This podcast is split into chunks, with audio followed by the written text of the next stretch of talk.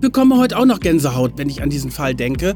Und das hängt auch damit zusammen, was diesen Fall so Besonderes macht. Ich glaube, das ist der deutscheste Mord, an den ich mich erinnern kann, weil es kommt so viel deutsche Geschichte zusammen. Also der Untergang der DDR, der Fall der Mauer, die Wiedervereinigung, die Schwierigkeiten beim Aufbau der neuen Bundesländer, dann natürlich die Treuhand und aber auch die politischen Herausforderungen der damaligen Zeit. Und das alles kulminiert quasi in diesem ganz speziellen Fall. Macht und Millionen. Der Podcast über echte Wirtschaftskrimis.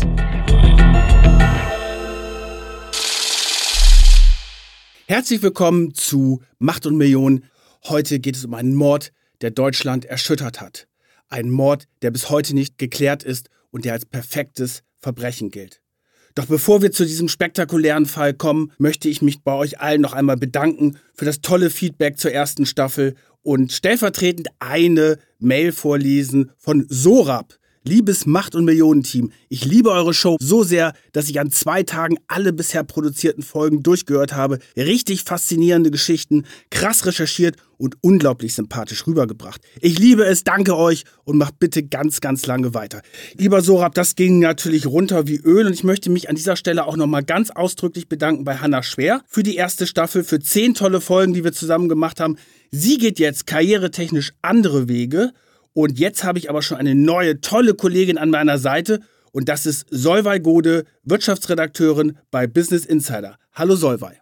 Hallo und vielen Dank, Kajan. Ich freue mich sehr, zusammen mit dir jetzt Macht und Millionen zu moderieren und in die spannendsten Krimis der deutschen Wirtschaft einzutauchen. Ja, und wir haben tolle Fälle in der neuen Staffel. Das wird richtig spannend. Wir werden wieder spektakuläre Wirtschaftskrimis besprechen und die halten alles bereit, was einen guten Krimi ausmacht. Es geht um Korruption, um Betrug, Sex, um Diebinnen, gefallene Weltstars und darum, wie diese Protagonisten mit Status und viel Geld umgehen.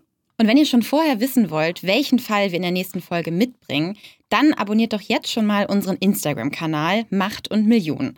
Dort geben wir euch ab jetzt nämlich immer schon vor der Veröffentlichung Hinweise darauf, wo ihr miträtseln könnt. Und vielleicht haben einige von euch unsere Hinweise auf diese Folge ja auch schon entschlüsselt.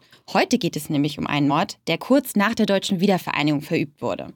Ein politisch und wirtschaftlich hochrangiger Mann wird 1991 ermordet.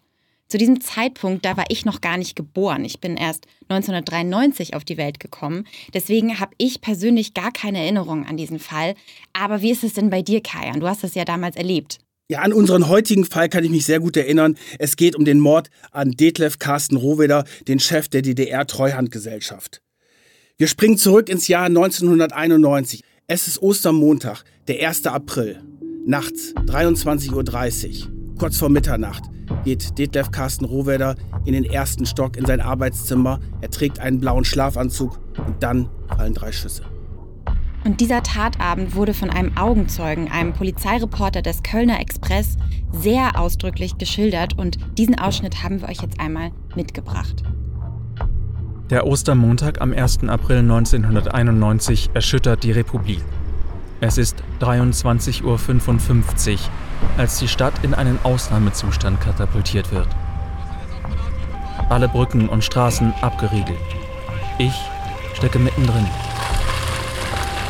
Polizisten mit Maschinenpistolen im Anschlag stoppen mich vor der Oberkasseler Brücke. Ich erfahre, Treuhandpräsident Detlef Carsten Rohwedder wurde in seinem Haus am Kaiser-Friedrich-Ring erschossen. Ich lüge mich durch die Sperren, fahre Schleichwege zum Haus Nummer 71, in dem Rohwedder wohnt. Ich bin der einzige Reporter am Tatort. Das Haus ist abgesperrt mit Flatterband. Polizisten suchen mit Taschenlampen den Deich ab. Vor Rohwedders Dienstvilla steht ein Rettungswagen. Eine Frau, offensichtlich schwer verletzt, wird rausgetragen. Es ist Hergard Rohwedder, Rechtsanwältin, damals 57 Jahre alt. Sie wurde angeschossen. Ihr Mann liegt tot im ersten Obergeschoss. Erschossen.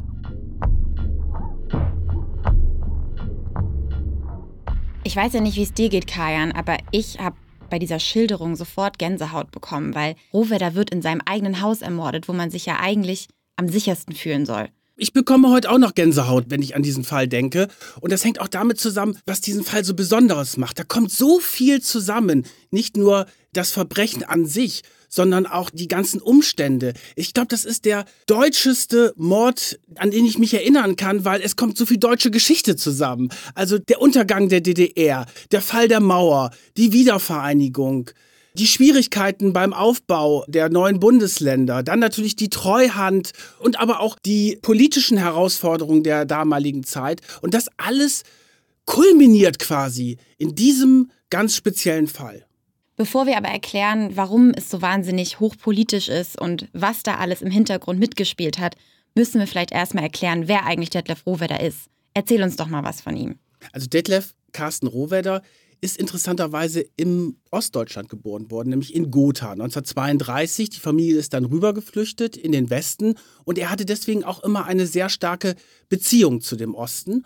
Und er ist dann in Westdeutschland aufgewachsen, hat Jura studiert, war in der Wirtschaft tätig und dann hat er interessanterweise zum ersten Mal eine politische Aufgabe übernommen. Er wurde nämlich 1969 Staatssekretär in der damaligen Großen Koalition im Wirtschaftsministerium, übrigens mit SPD-Parteibuch.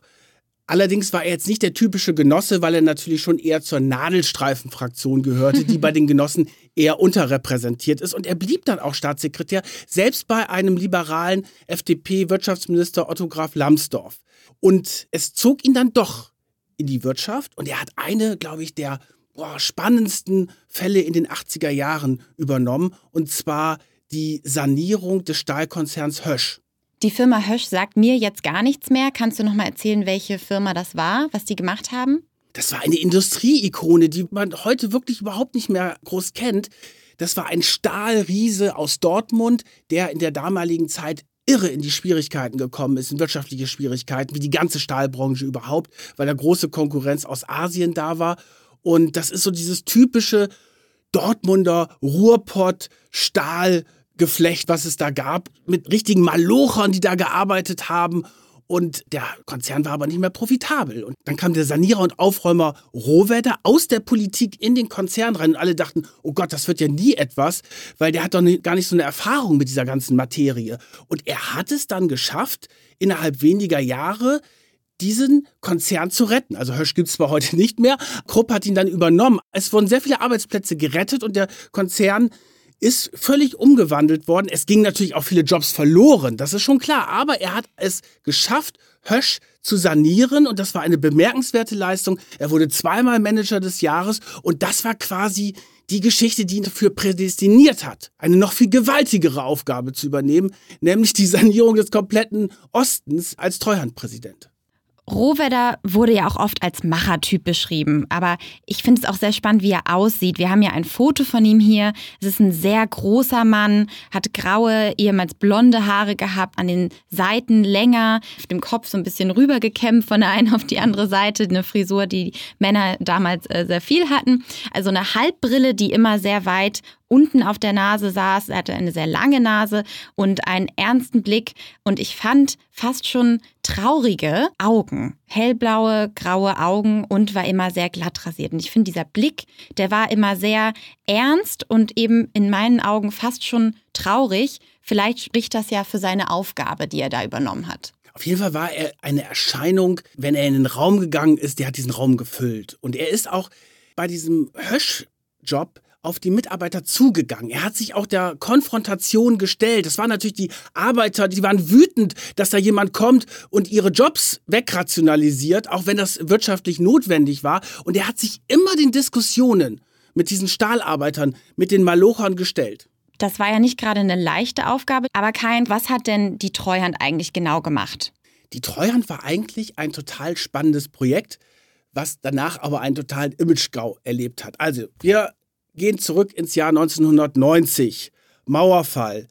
Es gibt zwei Systeme, den Sozialismus und den Kapitalismus. Und es gab auch viele in der DDR, die natürlich davon geträumt haben, ob es vielleicht einen dritten Weg gibt zwischen diesen beiden Polen. Und davon geträumt haben, dass man vielleicht auch das Vermögen der DDR anders aufteilen kann, dass es zum Teil vielleicht auch im Besitz des Volkes bleibt Dazu ist es dann nicht gekommen, aber die Idee war eigentlich, dass hier eine Anstalt da ist, die treuhänderisch mit dem kompletten Vermögen der DDR umgeht und sich überlegt, wie man das irgendwie in die Zukunft transformieren kann. Ob es in volkseigener Hand vielleicht auch mal bleibt, beim anderen Betrieb wird es verkauft. So, das war die Idee. Also kann man sagen, dass die Treuhand im Prinzip am Anfang so eine Art unparteiischer Dritter sein sollte. Das war der Traum oder die Idee, die Vision dahinter. Aber wenn man heute das Wort Treuhand sagt, dann denkt man sofort an Ausbeutung und Ausverkauf von Ostdeutschland und eine Behörde, die jetzt auch nicht gerade als die fitteste galt. Das Tempo der Wiedervereinigung hat dann auch dafür gesorgt, dass dieser dritte Weg, von dem viele in der DDR auch geträumt haben, dass der nicht möglich war. Dass es dann klar war, dass der Weg aus dem Westen auch im Osten gegangen wird. Das heißt, Währungsunion, Kapitalismus, soziale Marktwirtschaft, die Betriebe müssen auf dem internationalen Markt bestehen und das konnten die nicht. Also wir reden hier über 8000 volkseigene Betriebe mit 4 Millionen Arbeitsplätzen und der Chef von denen war der Treuhandpräsident, nämlich Rohwedder.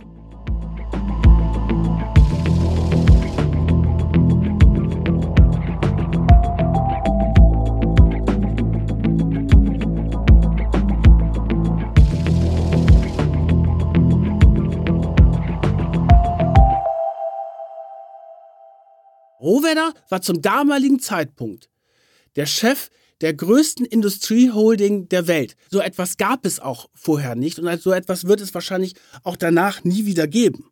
Das klingt jetzt nicht nach der einfachsten Aufgabe der Welt, die sich Rohwedder da aufgeheizt hat. Wie kam er denn zu diesem Job? Das war der schwierigste Job überhaupt. Und da standen ja jetzt auch nicht die anderen Schlange, sondern da haben sich auch sehr viele weggeduckt. Weil es war klar, das wird sehr, sehr schmerzhaft.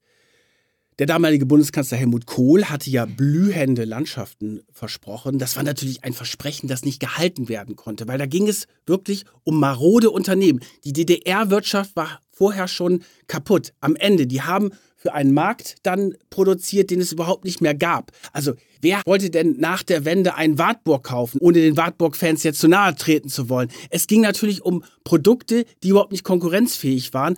Und es war klar, dass dort sehr viel an Substanz verschwindet, dass viele Fabriken geschlossen werden, dass Arbeitsplätze verschwinden. Das hat Rohwerder auch gesehen. Er sah das sehr skeptisch, auch mit der Währungsunion. Er hat sich dann aber von Helmut Kohl in die Pflicht nehmen lassen. Vielleicht, weil er auch etwas Patriotisches an sich hatte, sich auch immer schon für die DDR sehr interessiert hat, weil er aus Gotha stammt. Und Kohl hat ihn dann überredet. Das war natürlich von dem Political Animal Kohl sehr geschickt, weil er ja die blühenden Landschaften versprochen hatte. Es war aber klar, dass es diese blühenden Landschaften erstmal überhaupt nicht gibt und zwar auf Jahre nicht gibt. Und dann war natürlich die Treuhand der ideale Sündenbock und Rohwedder an der Spitze wäre derjenige, der alles abbekommen hat. Und Kohl konnte natürlich sagen, naja, ich wollte es ja, aber die Treuhand hat es nicht hingekriegt. Also der hat die Verantwortung ganz geschickt abgelenkt quasi. Das gehört natürlich zu diesem ganzen politischen Spiel ein Stück dazu. Und Rohwedder wollte es aber auch. Und hat die Probleme gesehen, aber ich glaube, er hat es nicht so gesehen, wie es dann gekommen ist, weil das wusste ja auch keiner, wie hart das kommt. Und es waren dort dann einfach die Situation, dass er quasi im Tagesrhythmus Betriebe geschlossen hat. Aber es waren auch Wildwestmethoden damals. Also die Treuhand konnte es ja keinem recht machen. Die Ostdeutschen haben ihre Arbeitsplätze verloren die haben, waren natürlich gefrustet. Da ist alles zusammengebrochen in der Gesellschaft. So die westdeutschen Investoren oder auch ausländische Investoren, die haben gesagt, ja, die Treuhand, da funktioniert ja überhaupt nichts. Das ist eine lahme Behörde, eine Chaosbehörde. Da waren jetzt auch nicht die Top-Leute in dieser Behörde, muss man auch sagen. Und da gab es ja teilweise gar keine Telefone. So, das heißt, da ist alles abgeladen worden und die Treuhand, der hat man die Schuld an allem gegeben. Also die Ostdeutschen wie die Westdeutschen, die Politiker übrigens, haben sich sehr weggeduckt.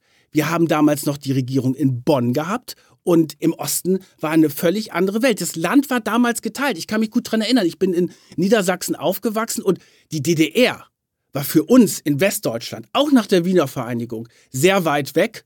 Und wir sind mit diesem Problem auch gar nicht so konfrontiert gewesen. Für die ist dort alles zusammengebrochen. Das habe ich im Nachhinein in der Recherche auch gelesen, dass zum Beispiel im Bonner Regierungssitz ein Springbrunnen im Garten war und alles so still und leise und schön war, während im Osten halt quasi jeden Tag vor den Toren die Arbeiter standen und protestiert haben. Also es war in dem Moment einfach ein geteiltes Land. Ja, und dann kam ja noch dazu, dass diese ganzen Glücksritter und schwarzen Schafe im Osten unterwegs waren. Also wirklich unseriöse Geschäftsleute, die teilweise per Haftbefehl im Westen gesucht wurden und dachten, naja, im Osten haben wir jetzt ja die Möglichkeit, für ein Apple und ein Ei ein Unternehmen zu übernehmen, die Leute rauszuschmeißen und natürlich auch sehr viel illegale Sachen durchzuführen. Da ist wirklich alles zusammengekommen, Wild West hoch 10, aber die entscheidende Geschichte ist, glaube ich, dass die Ostdeutschen natürlich gedacht haben, Mensch, was ist, was ist uns versprochen worden? Was waren unsere Träume? Und jetzt sehen wir, dass alles aus den Fugen gerät, dass wir unsere Jobs verlieren, dass wir plötzlich im Arbeitsamt in dem Flur stehen müssen. Sowas gab es ja vorher gar nicht in der DDR. Und dann auch immer das Gefühl natürlich als Gesellschaft zweiter Klasse vom Westen übernommen worden zu sein. Das ist natürlich psychologisch eine, eine Wahnsinnsgeschichte, die damals abgelaufen ist, die ja bis heute nicht richtig verheilt ist. Aber auf jeden Fall war der Blitzableiter, der Sündenbock, war die Treuhand. Und das Gesicht dazu war Detlef Carsten Rohwedder. Er war jetzt ja nicht der eiskalte Kapitalist, aber er ist auch der Konfrontation, so ähnlich wie vorher beim Stahlkonzern Hösch, auch bei der Treuhand nicht aus dem Weg gegangen. Also er ist dann in die Betriebe hingefahren und hat mit den Arbeitern gesprochen. Es war sogar einmal so, da gab es dann Fernsehszenen, wie die Mitarbeiter einer Hotelkette in die Treuhand reingegangen sind. Das waren mehrere hundert und bis zu dem Büro von Rohwedder und dort mit ihm diskutieren wollten. Und er hat dann auch mit ihnen diskutiert. Also er war dieser Konfrontation ausgesetzt und damit ist natürlich die ganze Gefährdungslage für Rohwedder eine ganz andere geworden. Das wollte ich gerade sagen. Also wenn die sogar schon bis in sein Büro vorgedrungen sind, muss ihm ja eigentlich klar gewesen sein, wie gefährlich sein Leben eigentlich war. Er war ja mittlerweile eigentlich der meistgehasste Mensch in Deutschland. Genau, deswegen hat das BKA dann auch schon im Herbst 1990 eine Gefährdungsanalyse durchgeführt und hat gesagt, diese Person ist massiv gefährdet und muss rund um die Uhr betreut werden. Und in Berlin war das auch in der Tat der Fall, dass er da auch Personenschutz hatte, weil die Treuhand hatte ja ihre Zentrale am Anfang am Alexanderplatz.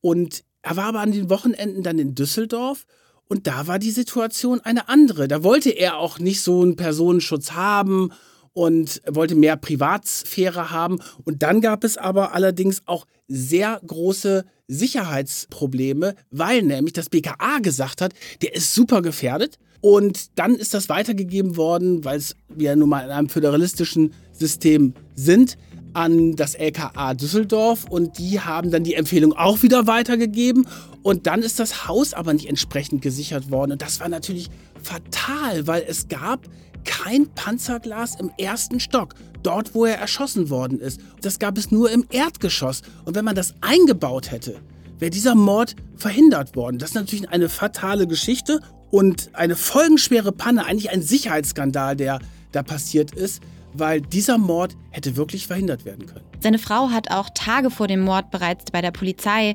angerufen und gesagt, dass sie Anrufe empfängt, also anonyme Anrufe, wo nichts am Telefon gesagt wurde. Sie hat dann aus dem Fenster geguckt und guckt, ob jemand da war. Also sie hat es schon geahnt und hat auch darum gebeten, den zweiten Stock tatsächlich auch mit Panzerglas ausstatten zu lassen, aber es wurde verneint. Also sie hat im Prinzip schon geahnt, dass dieser Mord kommt und nicht nur sie, sondern auch der Chefermittler des damaligen Bundeskriminalamts, Rainer Hofmeier, der hat nämlich gesagt, das ist ein Versagen des Föderalismus, das in mir auch heute noch große Wut auslöst. Wir im BKA hatten mit einem Anschlag auf Rohwedder jederzeit gerechnet, spätestens seit Anfang 1991. Aber wir konnten keine Befehle geben. Für den Schutz in seinem Wohnort Düsseldorf war das dortige Polizeipräsidium zuständig.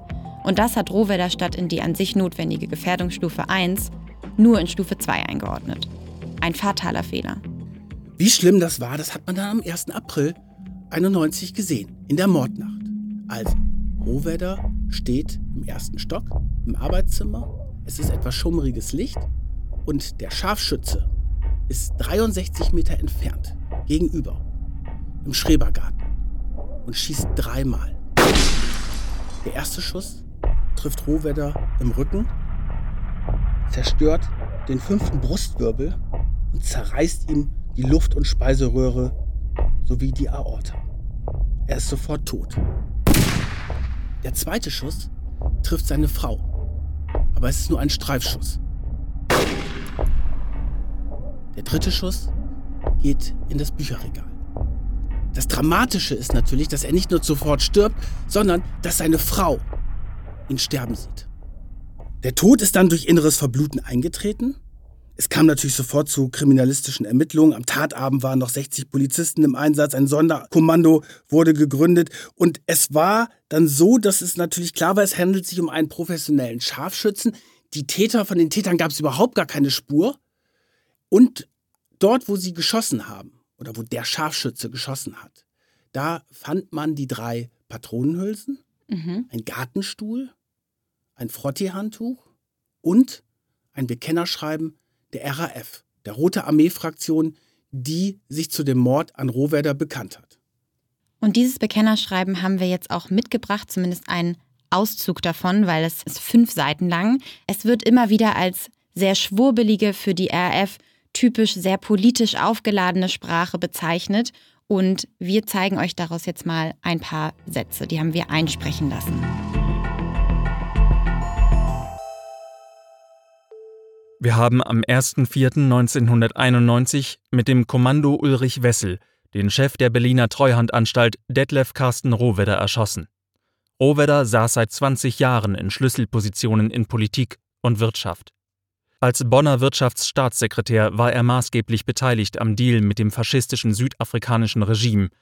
Know-how für den Bau von Atombomben für Südafrika gegen Uran für die BRD Atomindustrie. In der Phase der Durchsetzung des Atomprogramms war er im Aufsichtsrat staatlicher Energiekonzerne und in internationalen Gremien. Aber auch für die glatte Abwicklung unzähliger, oft verdeckter Waffenexporte an faschistische Regime fand er immer Wege. Rohwedder war schon damals einer dieser Schreibtischtäter, die tagtäglich über Leichen gehen und die im Interesse von Macht und Profit Elend und Not von Millionen Menschen planen. Sie nennen unsere Aktion politisch katastrophal, weil sie Angst davor haben, dass wir auch von Menschen in der Ex-DDR verstanden werden. Überhaupt geht es uns darum, neben den strategischen Angriffen wie jetzt dem gegen Rohwedder auch in der Lage zu sein, mit konkreten Forderungen an aktuelle Auseinandersetzungen zu intervenieren. Die RAF hatte zum damaligen Zeitpunkt nicht ihre Bedeutung wie in den 70er Jahren. Die haben ja angefangen als Bader-Meinhof-Bande und haben eine Blutspur durch Deutschland gelegt. Dann die zweite Generation, der Deutsche Herbst 1977, gipfelte dann ja in der Ermordung des Arbeitgeberpräsidenten Hans-Martin Schleyer. Dann wurden sehr viele RAF-Terroristen verhaftet und Mitte der 80er Jahre ging dann die dritte Generation in den Untergrund und da wusste man relativ wenig auf Seiten der Ermittler über deren Strukturen, wie sie arbeiten, wer da überhaupt dabei ist. Und die Sicherheitsbehörden tappten da weitgehend im Dunkeln. Und jetzt, bei der Wiedervereinigung, suchte offenbar die RAF, das ist die Motivlage, die Chance, doch noch ihre Revolution anzuzetteln, weil sie sehen, da gibt es Frust bei den Ostdeutschen und möglicherweise die Ostdeutschen dazu bewegen, das kapitalistische System zu kippen. Das ist natürlich der ideologische Hintergrund dabei. Und von daher passte das schon, dass die RAF dahinter stecken könnte. Das BKA ist auch von vornherein von der RAF ausgegangen und es gibt natürlich auch sehr viele Indizien in diese Richtung. Es ist auch ein anderer hochrangiger Vertreter der Wirtschaft, der deutsche Bankchef Herrhausen, umgebracht worden. Und das passte schon in diese Ideologie herein. Aber es war halt damals so, dass die RAF für die Sicherheitsbehörden ein Stück Phantom war. Die Morde aus den 70er Jahren, die sie gemacht haben, da waren sie halt auch noch nicht so professionell, da wurden viele Spuren hinterlassen. Jetzt agierten sie ganz anders, aus Sicht der Sicherheitsbehörden natürlich deutlich professioneller. Der Anschlag auf Alfred Herrhausen war 89 und die dritte Generation, von der spricht man offiziell seit 1984, hat eben seitdem auch mehrere Anschläge verübt und Rohwedder war eben ihr letztes Attentat. Vielleicht ist das nochmal wichtig. Es war quasi ihr letzter Schuss. Sie haben sich da nochmal diesen erheblichen Durchschlag irgendwie mit erhofft. Zum Glück haben sie ihre Ziele nicht erreicht, weil die RAF hat sich dann ja ein paar Jahre später aufgelöst.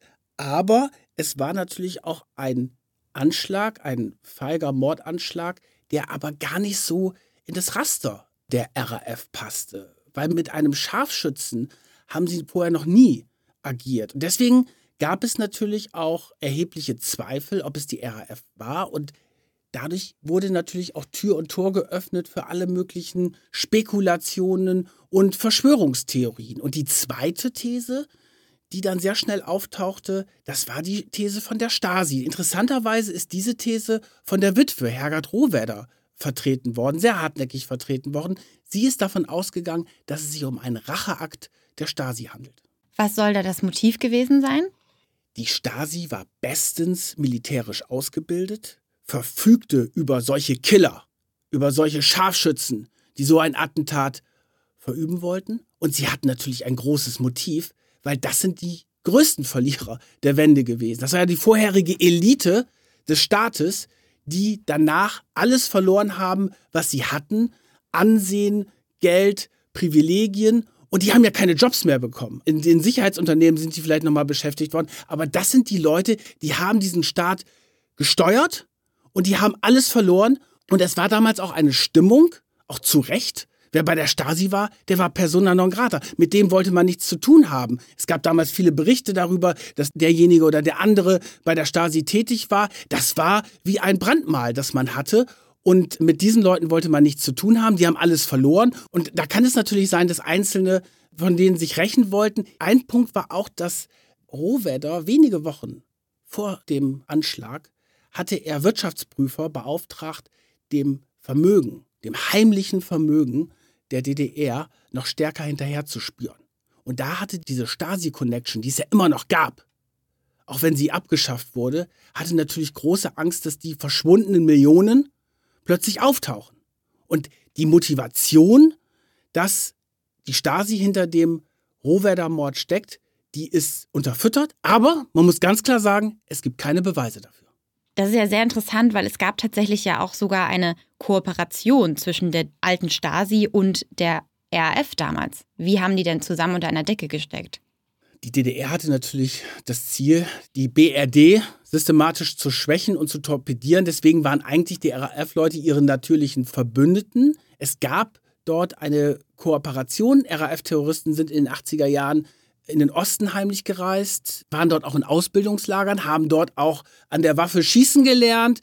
Und diese Kooperation hörte dann aber gegen Ende der 80er Jahre auf. Aber was natürlich besonders interessant war, RAF-Terroristen, die ausgestiegen sind, sind in die DDR gekommen, haben dort von der Stasi eine neue Identität bekommen und zehn von ihnen haben es sogar geschafft, dort bis zur Wende weiterzuleben und einer völlig neuen Identität. Die sind dann enttarnt worden nach der Wende. Wirklich spektakuläre Fälle, weil ja viele auch bei der RAF-Kommandoebene gesagt haben, Mensch, wir, wir kommen einfach nicht weiter und wir glauben vielleicht auch gar nicht mehr so an die Sache, wie es in den 70er Jahren der Fall war. Und da hat die Stasi wirklich den RAF-Terroristen die Möglichkeit, eine Exit-Strategie gegeben. Kommt zu uns in die DDR, ihr kriegt eine neue Identität, könnt ein neues Leben anfangen natürlich logischerweise nicht als Terroristen, sondern als Arbeiter in irgendwelchen Fabriken. Und diese Identitäten sind dann aufgeflogen. Und das war natürlich eine unglaublich spektakuläre Geschichte.